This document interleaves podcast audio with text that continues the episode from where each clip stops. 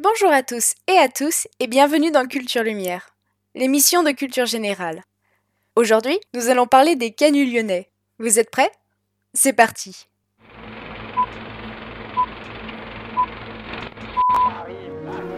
Aucune femme ne recourt de gaieté de cœur à l'avortement. Si vous êtes un auditeur de Lyon Info Radio, c'est que vous êtes très certainement lyonnais ou de ses alentours. Si vous l'êtes pas, bah, bienvenue Du coup, pour ceux qui connaissent Lyon, quasi pas de surprise, vous devez connaître au moins de noms qui sont les canuts. Aujourd'hui, je vais vous parler plus en détail de leur vie, pourquoi ils sont connus, et surtout des grandes révoltes qu'ils ont fait. Lyon, par sa situation géographique, a toujours été un haut lieu de commerce. Situé proche de la Suisse et de l'Italie, avec le Rhône et la Saône à ses pieds, c'est un endroit très avantageux pour faire des échanges. De l'empereur Claudius jusqu'à la période médiévale, c'est un fleuron de culture et d'échanges. Au XVIe siècle, Lyon est une ville autonome très bourgeoise qui, grâce à l'immigration italienne, bénéficie de la renaissance italienne ainsi que du commerce de la soierie. D'ailleurs, petite anecdote, les anciens bâtiments du Vieux Lyon sont créés à la mode italienne, avec des couleurs chaleureuses et qui permettent de communiquer facilement entre eux. Retenons pour la suite que dans cette société, les femmes ont un statut prépondérant. Donc le temps passe, la ville s'enrichit, les tisserands lyonnais se font de plus en plus connaître pour leur qualité d'ouvrage et se spécialisent en corporation. Si vous préférez, c'est une sorte de syndicat de l'époque. Avec l'industrialisation, tout le monde travaille depuis chez soi ou en petit comité. Être tisserand de soie, c'est un métier très valorisé qui se transmet de génération en génération. Comme je viens de le dire, hommes et femmes peuvent devenir tisserands. Ce métier devient un tel symbole de pouvoir que pendant plusieurs siècles, on offrait comme symbole d'alliance pour les mariages des métiers à tisser. Au XIXe siècle, commence l'industrialisation. Les machines se perfectionnent et s'autonomisent. Le souci, c'est qu'elles sont trop grandes, parfois jusqu'à 4 mètres. Donc pour ça, euh, pour être mis dans des petits foyers et des appartements du Vieux-Lyon, c'est compliqué. Ils vont donc décaler sur les pentes de la Croix-Rousse et prendre les anciens couvents et les églises car leur plafond est bien plus grand. Finalement, c'est une aubaine parce que la Croix-Rousse n'est pas encore attachée à Lyon, donc ils n'ont pas d'impôt municipal à payer, ils sont protégés des inondations et les loyers sont moins élevés. La Croix-Rousse devient alors le quartier de la manufacture de soie et les tisserands se regroupent sous le statut professionnel de canut. Il y a deux catégories de canuts, les maîtres tisseurs et les compagnons. La seule différence, c'est que l'un est propriétaire de son métier à tisser et pas l'autre. La création d'usines de tissage devient vite un problème pour les tissants artisanaux car les usines produisent du textile bien plus vite et souvent de meilleure qualité. L'industrie étant un secteur de l'emploi qui recrute fortement, beaucoup d'ouvriers non qualifiés rentrent dans l'usine. N'ayant pas de qualification précise, les tisserands qui sont donc très dépendants de l'usine ont des problèmes de plus en plus importants. Les problèmes, c'est que de plus en plus de patrons vont profiter pour mal les payer ou leur faire des horaires de travail inimaginables. Il y en a qui travaillaient jusqu'à 18 heures par jour, vous vous rendez compte? Les couvents étant de grands lieux, certains canuts habitaient même à l'intérieur de l'usine, dans des étages particuliers où ils vivaient entre hommes ou entre femmes. Les tisserands lyonnais, qui étaient auparavant donc réputés, deviennent au XIXe siècle l'une des classes populaires les plus pauvres, le mot canut étant même euh, le nom péjoratif de la profession. Cette précarité devient telle qu'en 1931, une première révolte ouvrière éclate dans les pentes. À cause de la baisse d'activité et de la chute des prix depuis la fin de l'Empire, fait que les canuts crient famine. Comme le racontent de nombreux chants lyonnais, c'est eux qui tissent pour la noblesse, mais ils n'ont même pas de quoi être vêtus dignement. Du 21 au 24 novembre 1831, les ouvriers appellent à la grève. La garde nationale arrive pour protéger les usines. Dans la panique, ils tirent et tuent trois ouvriers. Là, les canuts remontent Croix-Rousse et s'arment de tout ce qu'ils trouvent.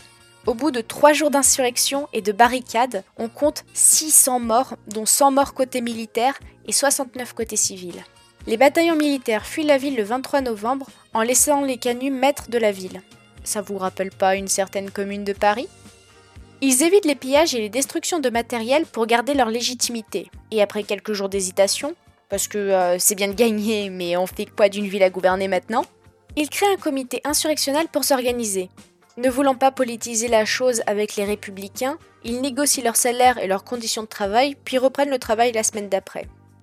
Cette insurrection est l'une des premières luttes prolétaires en France. Elle va inspirer des mouvements anarchistes et communistes de l'époque, avec des auteurs comme Marx, Engels, Proudhon.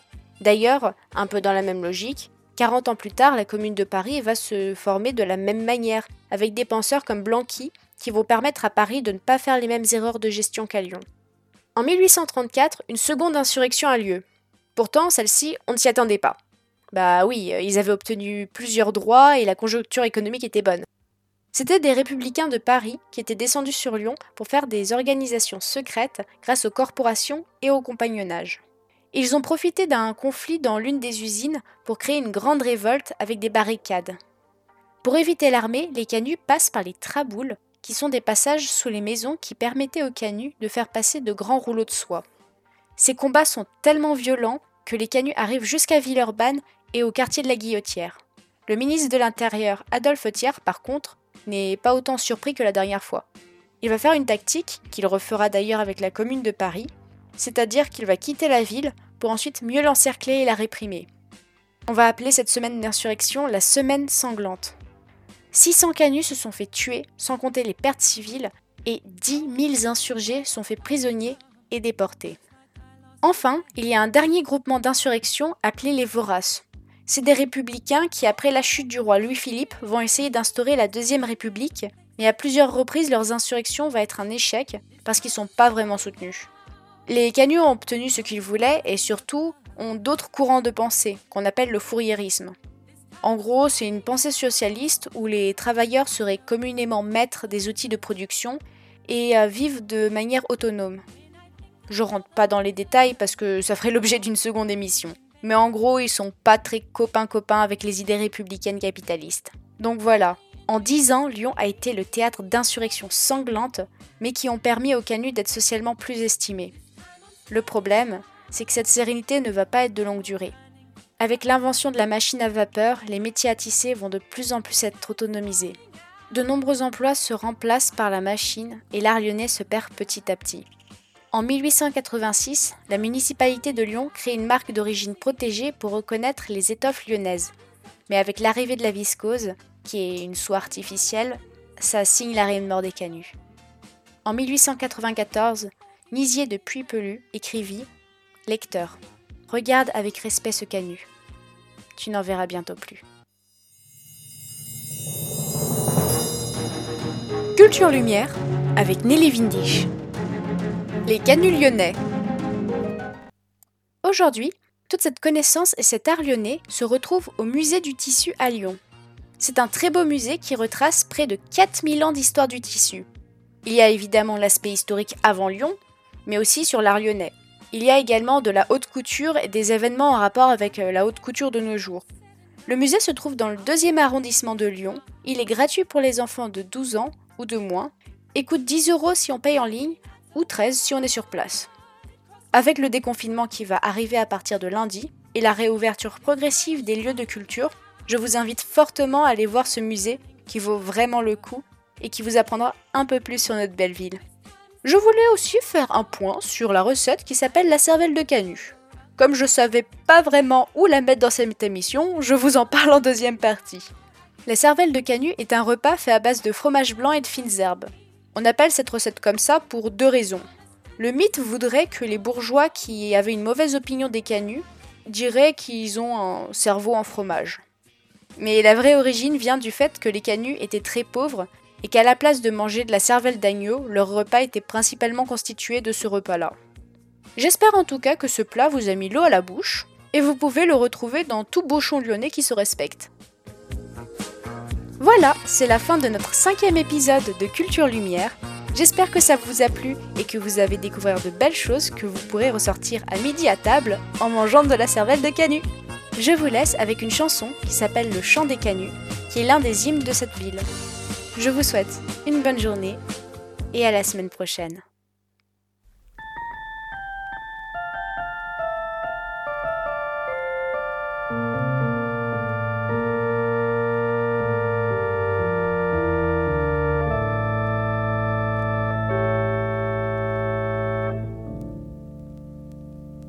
Pour chanter Véni Créateur, il faut une chasuble d'or.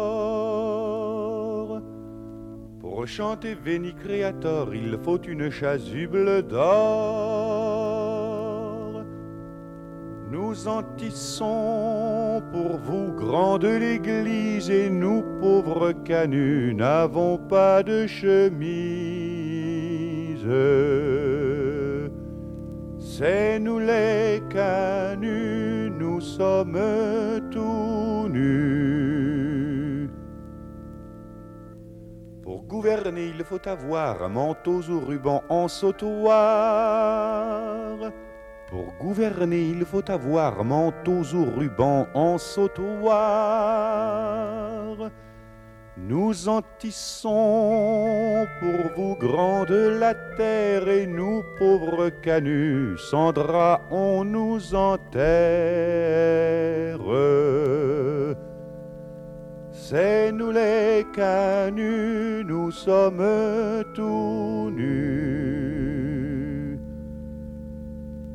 Mais notre règne arrivera quand votre règne finira. Mais notre règne arrivera quand votre règne finira.